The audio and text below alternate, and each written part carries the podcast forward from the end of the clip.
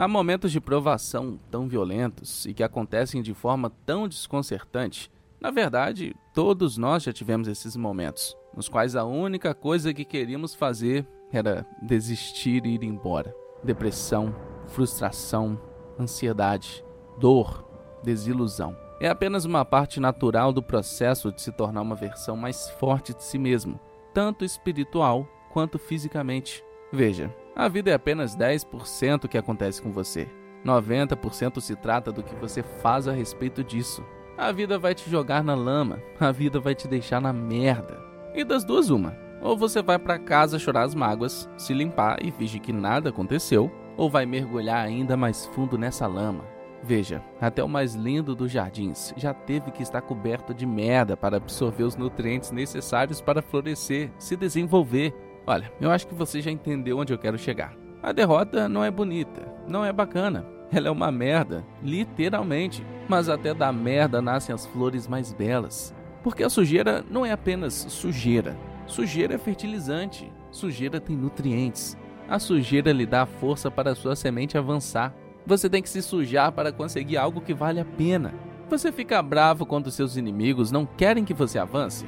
Você fica bravo porque você tem um contratempo? Você fica bravo porque a vida te desestabiliza? Você fica bravo porque eles estão falando de você? Isso tudo é sujeira, lixo. Mas me mostre alguma coisa que se transformou em algo bonito que não tenha se sujado. Por mais escuro, por mais sombrio que possa parecer o momento que você está passando, você ainda pode florescer. A semente é paciente. Ela aguarda o tempo que for necessário até que o primeiro raio de sol a encontre para que ela possa germinar.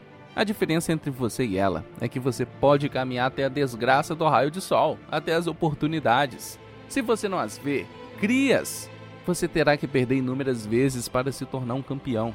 Porque um campeão não é moldado por vitórias. Um campeão é moldado por seus fracassos. Fracassos que o fortalecem até ele se tornar indestrutível. Todo mundo tem a porra de um plano até serem pegos de surpresa.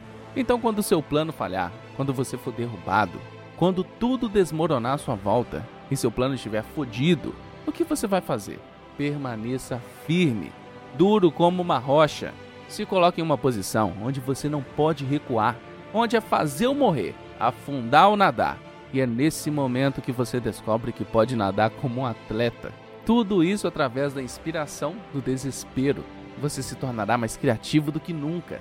Quando sua mente sabe que não vai parar, seu corpo se adapta ao que estiver à sua frente Tome o controle da sua mente de volta. Não deixe que a vida o possua. Contanto que você ainda esteja respirando, nunca desista. Não importa a altura que você caia, mas eu quero que você caia de costas. Porque se você cair de costas, poderá olhar para cima. Eu não vou deixar isso me derrubar. Eu não vou deixar isso me destruir. Eu estou voltando. E eu serei mais forte e melhor por causa disso. Eu não me importo de onde você vem. Eu não me importo onde você foi criado. Eu não me importo qual é a sua cor. Eu não me importo com seu gênero. E não me importo com nada disso. Se você fizer o trabalho de forma consistente, se você investir em si mesmo de forma consistente, 1 mais 1 sempre será igual a 2. 2 mais 2 vai ser igual a 4. E 10 anos de trabalho duro vai ser recompensado. Você consegue fazer isso. Não pare quando estiver cansado. Pare quando terminar.